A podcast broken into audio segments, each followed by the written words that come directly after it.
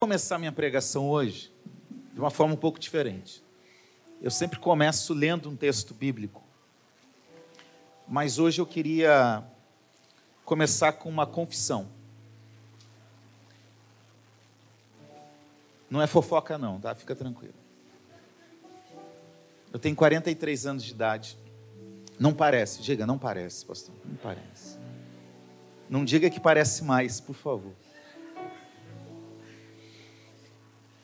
E eu nasci na igreja. Nasci no hospital, mas logo depois fui para a igreja. Mas a minha vida toda foi dentro da igreja. Na adolescência, passei ali um tempinho difícil, em alguns momentos da vida também, mas de forma geral, sempre na igreja. E algo tem me preocupado e tem mexido comigo pessoalmente nos últimos meses, do ano passado para cá na verdade, tem se tornado até uma inquietação e uma angústia.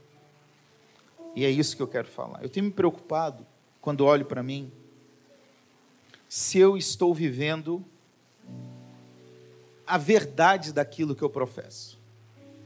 Se no meu dia a dia isso é verdade, ou se se tornou apenas uma aparência de alguém que é religioso a vida toda se eu estou vivendo a minha fé verdadeiramente, de forma piedosa, genuína. Se de fato o meu relacionamento com Jesus é fruto de um amor intenso e verdadeiro por Ele. Se também eu não estou correndo risco de se tornar um profissional do púlpito. Tem dias que eu prego, tem semanas que eu prego constantemente. Mês passado, retrasado, em, em nove dias eu preguei doze vezes. E é normal já subir no púlpito, abrir o texto e pregar. E eu fico me preocupando: será que eu não estou me tornando um profissional do púlpito? Eu comecei a me questionar se quando eu estou ali, quando eu não estou aqui no, no, no palco, no púlpito, se o meu culto sentado ali é verdadeiro se a minha adoração é verdadeira, se o meu abrir a boca para cantar é verdadeiro, se as minhas palmas são verdadeiras. Eu passei a me preocupar se eu não estou valorizando mais a performance do que tem que acontecer aqui em cima, do que a essência do que tem que acontecer aqui dentro. Será que a minha vida de oração, a minha vida devocional, a minha vida de leitura bíblica, a minha vida de santificação é o que deveria ser? Irmãos, eu confesso que isso tem me incomodado demais. Porque eu não quero viver de aparência. Eu não quero viver só uma simples religiosidade ou uma simples obrigação porque sou um pastor. Isso não pode acontecer. Eu confesso que faz muito tempo, e eu acho que quem é crente há mais tempo sabe o que eu vou falar. Há muito tempo que você fala: vem o avivamento, vem o avivamento, vem o avivamento. E deixa eu falar algo para você: eu estou cansado de ouvir e de falar isso, ainda que eu fale pouco sobre isso. De falar sobre um avivamento, mas constatar que pessoalmente a Cir de Jerônimo Júnior vive esse avivamento em momentos esparsos, em alguns momentos da caminhada que não passa a ser algo da vida. E assim, eu, sinceramente, não conheço todos aqui, é muita gente. Mas eu acredito que todos nós temos experiências semelhantes na nossa caminhada. Experiências semelhantes em que a chama do primeiro amor já não é mais a mesma e que uma renovação se faz urgente e necessária em tudo que fazemos. E aí eu pergunto para você agora, depois de compartilhar um pouquinho sobre mim, se você é crente há mais tempo, crente velho, crente que está aqui desde que Moisés abriu o mar vermelho. Se você é crente antigo, como que está a tua vida com Deus? Será que isso que está me inquietando não está acontecendo com você também? Pergunto: será que Você está vivendo genuinamente, intensamente a sua fé, a sua vida com Deus? Será que você ama a igreja de Jesus e ama Jesus como já amou? Será que você se entrega por essa verdade, por esse amor a Deus e ao seu corpo e à igreja, como já fez no passado? Será que você ora, canta, prega, congrega, como já fez em outros tempos? Lembra dos bons tempos? Será que as suas experiências espirituais cresceram, estagnaram ou diminuíram? E você que é crente novo, meses, talvez poucos anos de fé, que tipo de experiências você está tendo com Deus?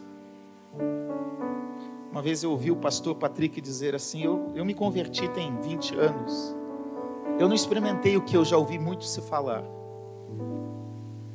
E esse é um perigo de quem é crente novo, porque entra numa realidade e, e, às vezes pode enxergar a fé e limitar a vida cristã simplesmente como uma religião que achou melhor do que as outras. Uma religião que fez mais lógica do, do que qualquer outra, ou está se limitando. Eu vou à igreja uma, duas vezes por semana, eu dou o meu dízimo, eu dou a minha oferta e está bem, está tudo bem. Pergunto: será que você já experimentou algo que impactou a sua vida e que mexeu realmente com as suas estruturas emocionais e espirituais? Será que isso está acontecendo na sua vida ou você simplesmente está vindo à igreja?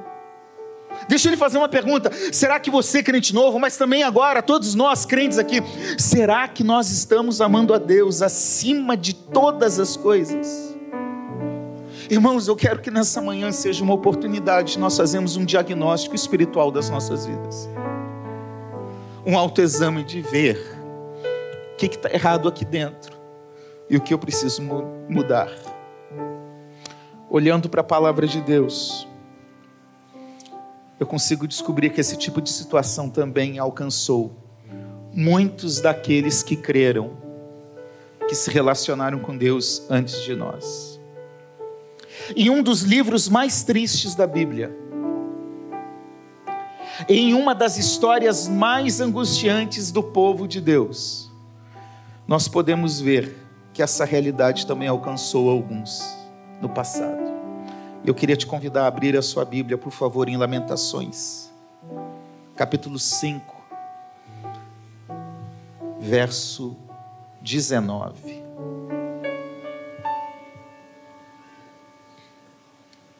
diz o seguinte: a palavra de Deus. Tu, Senhor, reinas eternamente, o teu trono subsiste de geração em geração. Por que te esqueceria de nós para sempre? Por que nos desampararias por tanto tempo? De forma especial, Versículo 21 diz: Converte-nos a ti, Senhor, e seremos convertidos. Renova os nossos dias como antigamente, ó Senhor. E esse texto, quando eu li ele há algum tempo, ele mexeu profundamente comigo.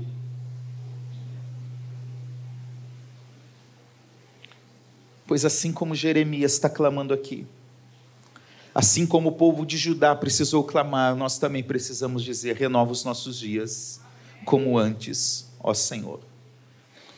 Irmãos, o texto que nós lemos, ele está inserido dentro daquilo que nós chamamos do contexto do exílio do exílio babilônico.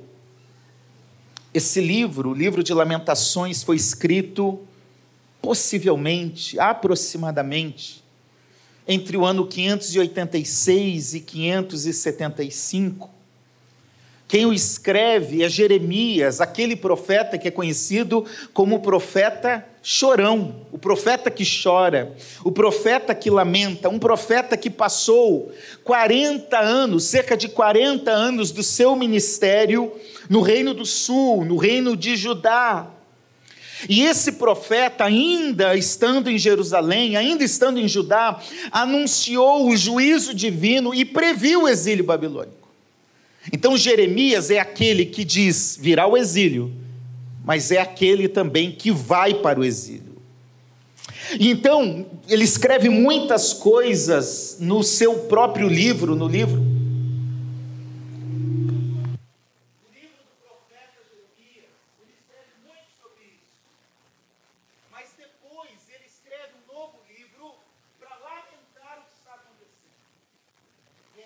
exato livro que nós temos em mãos.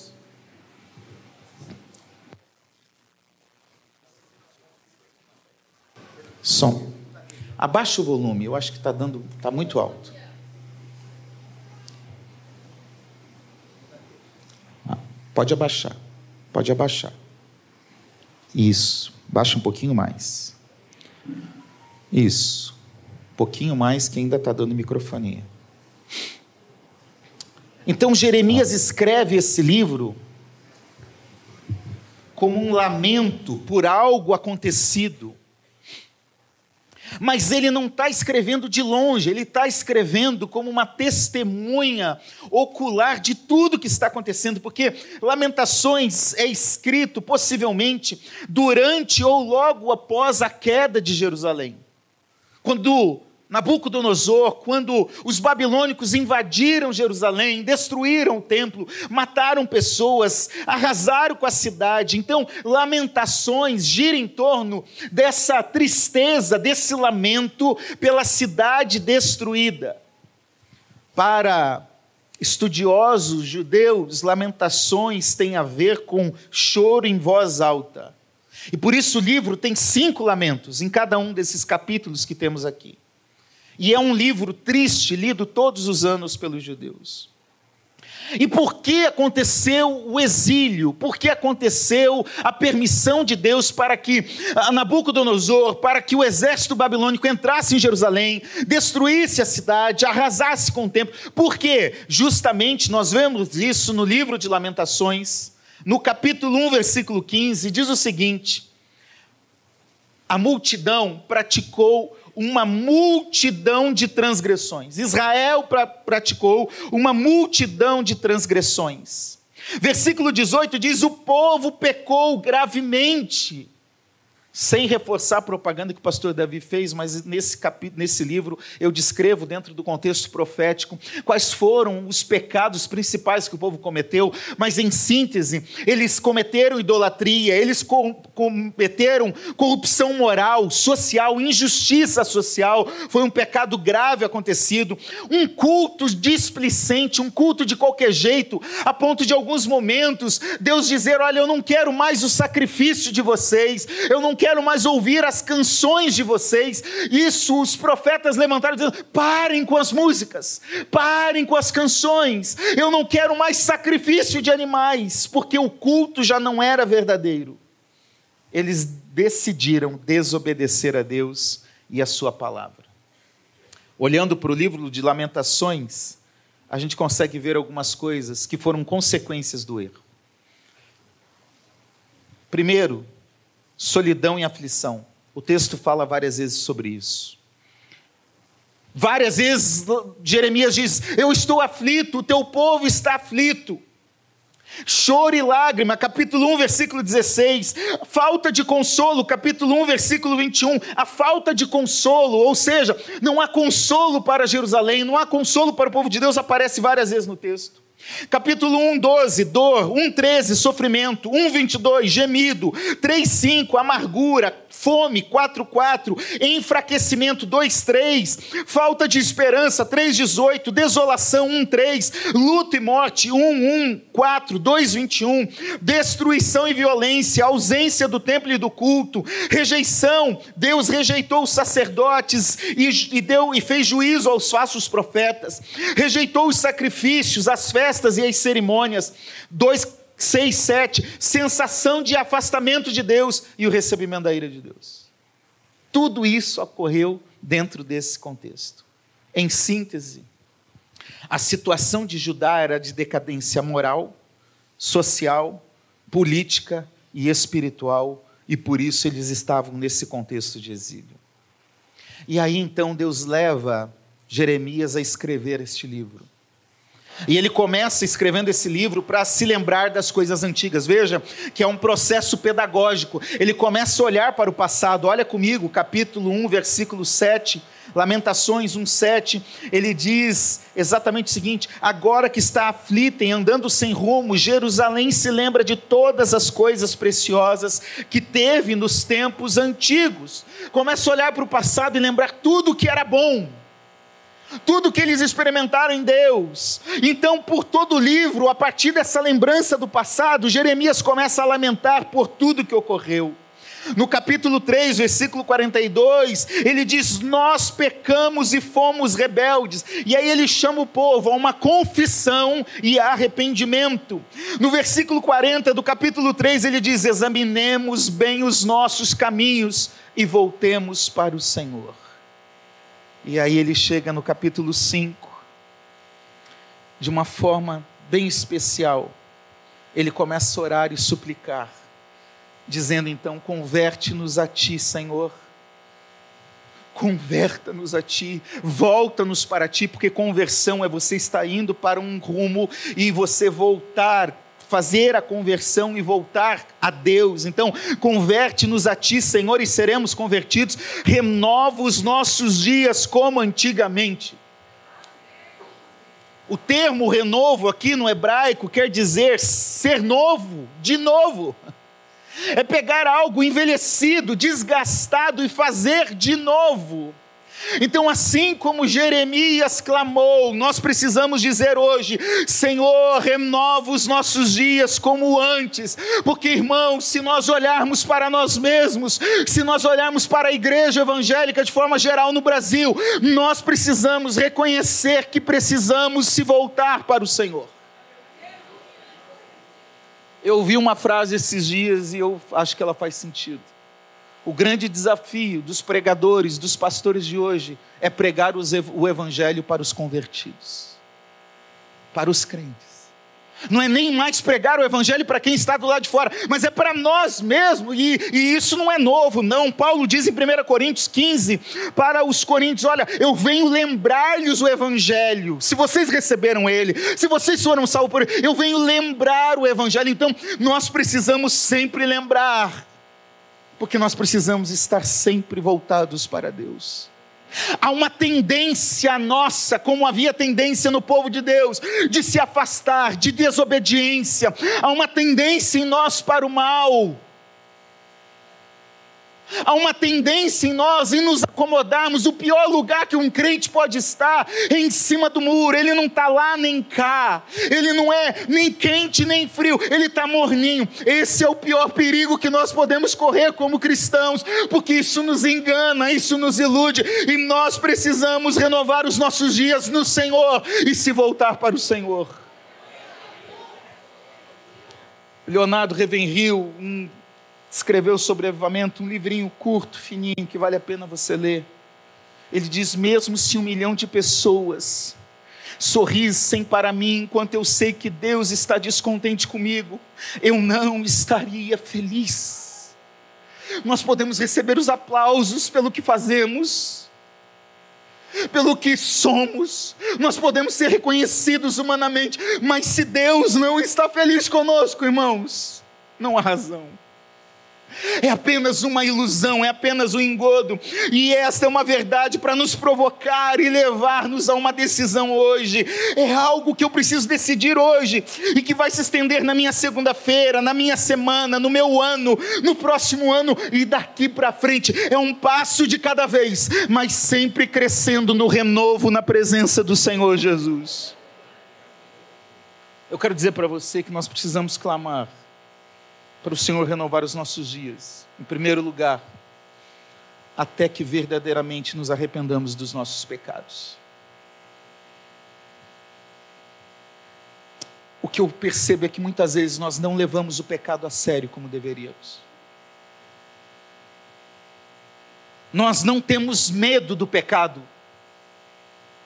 Irmãos, muitas vezes nós flertamos ou apenas buscamos justificativas vazias para os erros que cometemos.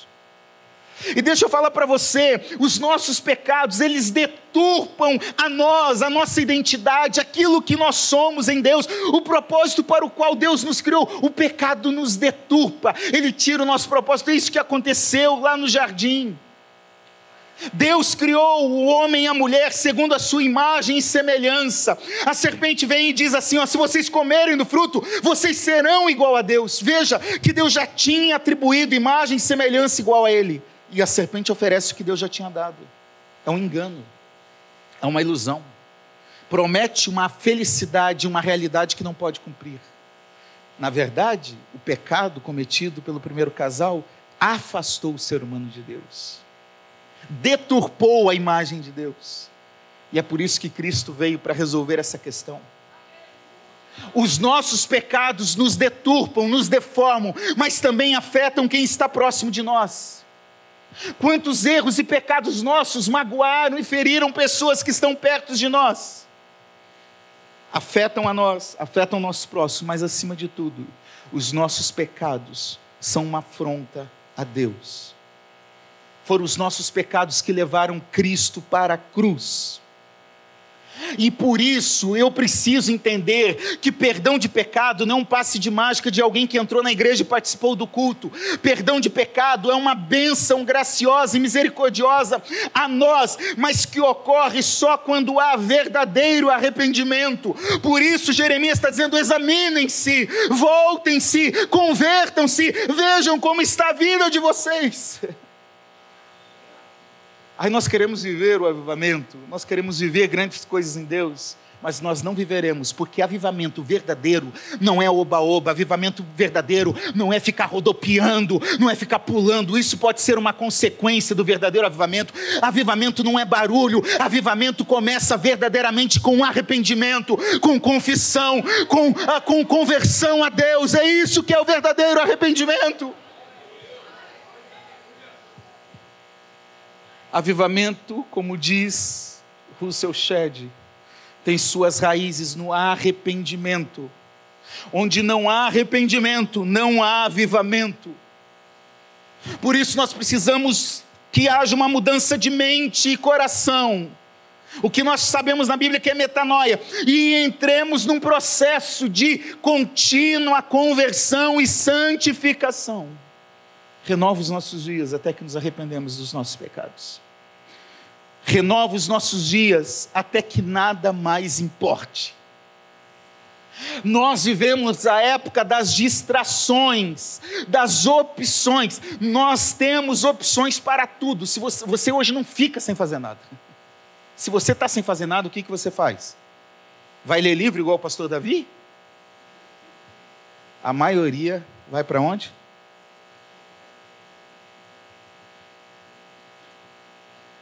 Nós precisamos renovar nossa vida até que nada mais importe que Deus seja tudo. Até que a presença do Senhor, é, até que o próprio Senhor seja tudo que realmente queremos ou precisamos na vida. Irmãos, porque nós estamos vivendo como se Deus não fosse tudo que a gente precisa. E nós só percebemos que Deus é tudo o que nós precisamos, que é o nosso bom esconderijo, que é a nossa rocha firme, que é o nosso porto seguro quando a gente perde tudo. Assim como Judá, agora que perderam tudo, eu precisava voltar-se para o Senhor. Deus abre a nossa mente para entender, volte, renove os vossos dias hoje, até que nada mais importe. C.S. Lewis diz de uma forma muito especial: ele diz, o cristianismo, se for falso, não tem valor nenhum. Agora, se for verdadeiro, tem valor infinito. A única coisa que lhe é impossível é ser mais ou menos importante.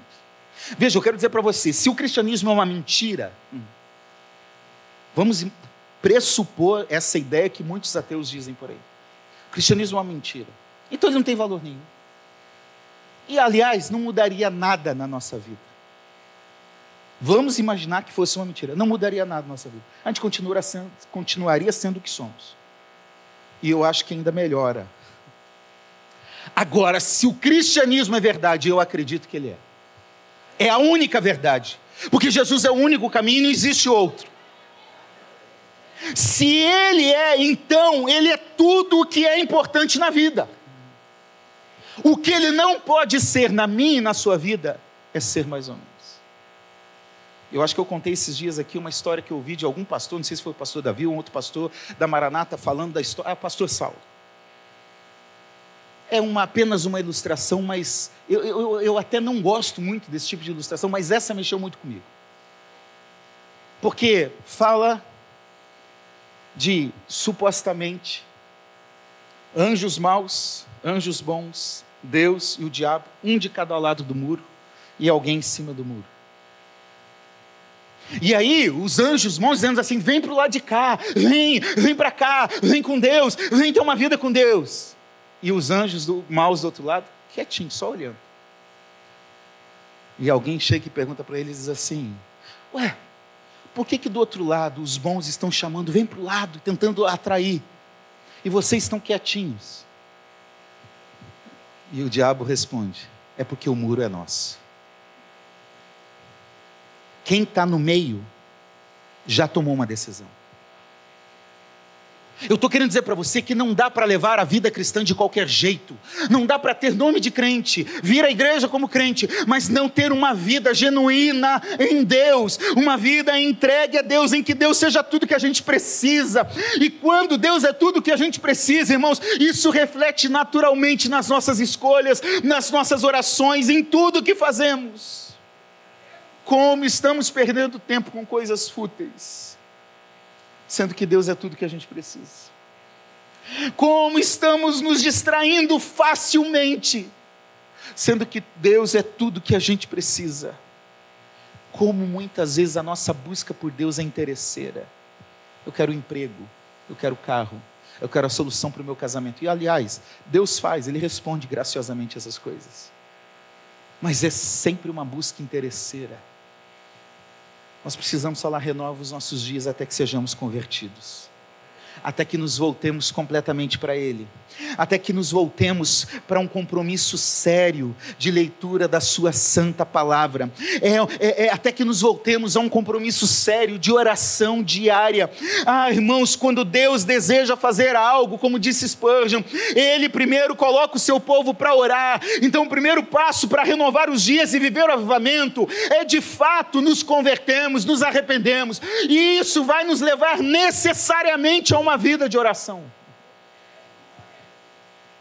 O pior erro que nós podemos cometer como igreja é achar que um departamento de oração da igreja resolve todas as coisas. O ministério de intercessão está funcionando, tá? Eu fui lá hoje de manhã. Fiquei rapidamente lá porque passei em todas as classes. Tinha quatro ou cinco pessoas orando. Numa igreja de duas mil pessoas, isso quer dizer que nós precisamos nos voltar para a oração. Nós precisamos cultuar a Deus com uma dedicação intensa. Sabe, quando alguém disse aqui, ouviu o pastor Davi dizendo hoje de manhã: Olha, você vai agora aplaudir a Jesus com as tuas mãos, mas também glorifique com os seus lábios. Irmãos, isso tem que ser verdadeiro, isso tem que fluir dentro de nós. Aliás, não precisava nem o pastor falar: Por favor, gente, por favor, abra sua boca e dê glória a Deus. Não, quando eu entro aqui dentro, irmãos, eu preciso viver o culto verdadeiramente, eu preciso abandonar o WhatsApp, as mensagens, eu preciso calar as vozes que estão do meu lado, porque o culto é para Ele, é por Ele, é por meio dEle, e nada mais importa enquanto estivermos aqui. Nós precisamos renovar o nosso culto a Deus. Não é um tempo de distração, de obrigação. É louvá-lo com corpo, alma e espírito, com tudo que somos. E quando nós vivemos isso aqui, naturalmente nós vamos ter um culto na vida. Porque o culto não se limita aqui dentro. Naturalmente, cheios de Deus, cheios do compromisso com Ele, nós vamos refletir isso lá fora. Nós precisamos que o Senhor renove os nossos dias como antes, até que voltemos a temê-lo. Por isso eu digo: renova, Senhor, os nossos dias, até que eu volte a temê-lo. Temor pode até envolver um pouco de medo nos textos bíblicos, mas temor é muito mais do que medo. Temor é uma reverência absoluta e uma admiração completa por Deus. Eu respeito tanto a Deus que eu passo a agir diferente em tudo que sou. Porque Ele não está me esperando no culto de domingo. Ele está comigo onde eu estou. Fala a verdade. Sabe quando a gente ia visitar alguém, amigo, parente, e a mãe e o pai diziam assim antes de entrar na casa: senta direito, come direito, fala direito. Hã? Não pede nada. come uma vez só. Segundo, sabe quando você está na frente de alguém, sei lá, um, uma personalidade política, alguém que você gosta, que você respeita, que você age diferente, fala diferente? Isso tem a ver, de forma limitada, eu ilustro, isso tem a ver com temor. Temor é saber, Deus está presente aqui e agora, e tudo que eu faço deve mostrar reverência a Ele. Nós não podemos mais brincar com Deus, nós não podemos brincar com o nome de Deus. O nome de Deus virou piada nas nossas bocas. O nome de Cristo virou sarcasmo no, no, entretenimento, na comédia por aí. Irmãos, se nós crentes não valorizarmos o nome de Deus, quem vai valorizar? Se nós não tememos a Deus, quem vai temer? Nós não podemos brincar de frequentar uma igreja. Nós não podemos brincar com as coisas santas. Não quero que você saia daqui com medo. Eu quero que você saia daqui com a certeza de que Ele está presente. E porque Ele está presente, você vai temê-lo. Charles Finney diz: há um temor do Senhor, que é o princípio da sabedoria, que se baseia no amor. Há também um medo servil, que é um mero medo do mal e é puramente egoísta. Você pode ter medo de Deus, e tem gente que tem. Medo de ir para o inferno, e tem gente que tem. Mas o que me leva a temer o Senhor é o amor que eu tenho por Ele. É a admiração, a reverência, o respeito que eu tenho por aquele que me amou acima de todas as coisas e merece toda a minha vida. É amar a presença dEle. Nós precisamos que o Senhor renove os nossos dias como antes, como cantamos nessa manhã nas duas primeiras canções, até que sejamos cheios do Espírito Santo nós precisamos nos esvaziar de nossas vontades. Nós precisamos nos esvaziar de nós mesmos, porque ser cheio do Espírito não é quanto você tem dele, mas quanto ele tem de você, o quanto ele domina a sua vida, o quanto ele domina a sua mente, é ser dominado pelo Espírito Santo em tudo, em todas as coisas. E quando eu estou cheio de Deus, naturalmente eu vou receber os dons do Espírito, naturalmente eu vou viver experiências sobrenaturais no Espírito, naturalmente eu vou frutificar, porque o Espírito em mim vai frutificar. O que nós precisamos hoje é ser cheios do Espírito cantar cheio do Espírito, pregar cheio do Espírito, ler a Bíblia cheio do Espírito, orar cheio do Espírito, vir à igreja cheio do Espírito, trabalhar cheio do Espírito, pegar o Uber cheio do Espírito, onde eu for eu estiver dominado pelo Espírito Santo. Martin Lloyd Jones ele diz: Nós podemos produzir um número de convertidos, e isso ocorre naturalmente nas igrejas a cada domingo. Há muita gente vindo para a igreja, há muita gente aderindo a essa religião. Porém, hoje nós estamos necessitando de algo mais. E aí ele diz: a necessidade hoje é de confirmação de Deus, do sobrenatural, do espiritual, do eterno. E isto só pode acontecer com resposta de Deus, graciosamente ouvindo o nosso clamor e derramando o seu espírito sobre nós e nos enchendo como ele encheu a igreja primitiva. Hoje nós precisamos clamar: renova, Senhor, a minha vida e me encha do teu espírito, renova a minha vida e muda todos os meus dias. Para caminhar para o final, renova os nossos dias como antes, Senhor, até que consigamos viver tudo que Deus tem para fazer em nós. Até que tudo que Deus quer fazer através de nós. John Wesley disse: Dai-me cem homens que nada temam senão o pecado e que nada desejam senão a Deus, e eu abalarei o mundo. Eu fico imaginando se nessa igreja, com cerca de 2 mil membros, possivelmente, em Caxias.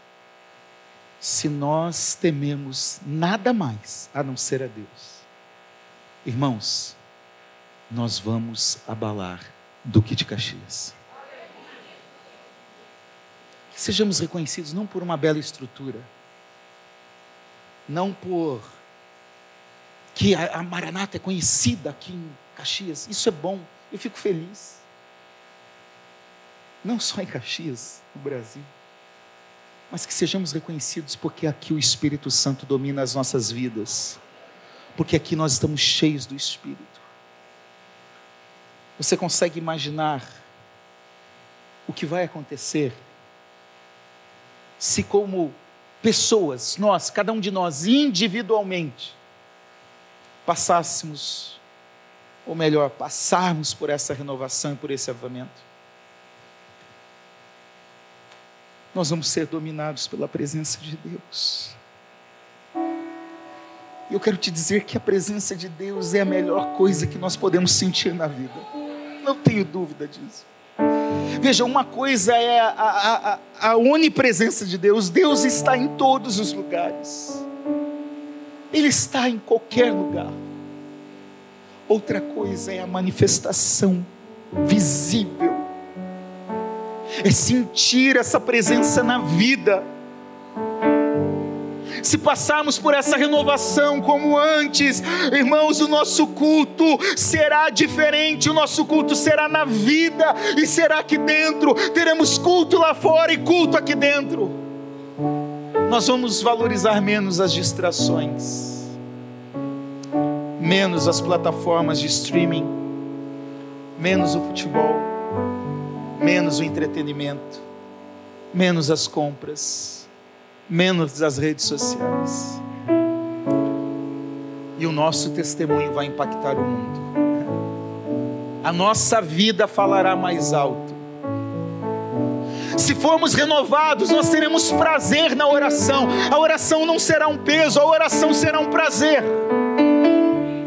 O louvor não é apenas um cântico novo, do grupo novo e mais moderno, não. O louvor será uma entronização a Deus. Vir à igreja não será uma obrigação ou um peso, será uma alegria de estar reunido no corpo de Cristo. Ler a Bíblia será algo gracioso e maravilhoso, porque nós vamos ouvir a Deus. Coletivamente a igreja viverá isso, se nós individualmente vivermos. E aí deixa eu te dizer, aquilo que muitos de nós aqui vimos no passado, não vai ser apenas uma experiência. Aconteceu, eu vi, foi lá. Nós vamos viver cultos sobrenaturais, em que as técnicas podem até ajudar, e elas ajudam mas a experiência do Senhor será tão sobrenatural que isso aqui será secundário. Se funcionar, funcionou. Se não funcionar, não tem problema. Sabe por quê? Porque tudo que importa é a presença do Espírito Santo, sem técnica, só presença. Nós receberemos poder e unção para pregar e fazer a diferença no mundo cura, libertação, salvação, transformação, batismo no Espírito Santo, renovo de dons. Nós viveremos isso. Nós não vamos falar de um avivamento, nós vamos viver o avivamento. Não vai precisar ir para retiro para sentir algo especial. Será que dia a dia nós não apenas desejaremos, nós desfrutaremos. Há uma história que mexe muito comigo Há um professor chamado James, sobrenome dele eu não sei soletrar. Ele é professor, foi professor numa faculdade americana. E em 1940 ele levou seus alunos numa rápida viagem à Inglaterra. E um dos lugares onde eles foram era o local que tinha sido a residência de John Wesley, um pastor, um teólogo, fundador do metodismo.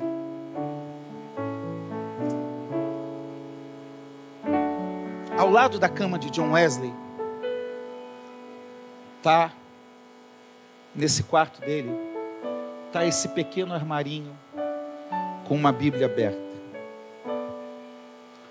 E tinha um tapete com duas marcas, que eram as marcas dos joelhos de Wesley, que ele deixou naqueles tapetes depois de tanto orar pela renovação espiritual da Inglaterra. Aquele homem orou muito por isso. Os jovens visitaram com seu professor, voltaram para o ônibus. O professor começou a contar para ir embora, um, dois, três, tantos. E de repente ele percebeu que faltava um aluno. Ele voltou, subiu as escadas e encontrou um aluno no mesmo lugar onde Wesley orava, de joelhos dobrados, nas mesmas marcas. E ele colocou a mão sobre aquele jovem, e o jovem clamava: Faça de novo, Senhor. Faça de novo, Senhor.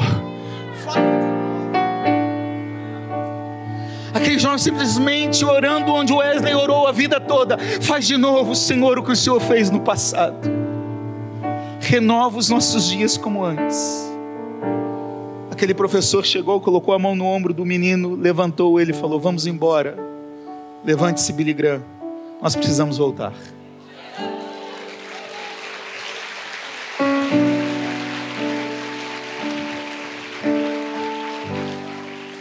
Billy Graham pregou em mais de 185 países. Alguns contam que ele ganhou cerca de 3 milhões de pessoas para Jesus. Foi um dos poucos líderes da história evangélica nos últimos anos que conseguiu pregar, combater o bom combate, completar a carreira e guardar a fé sem mácula.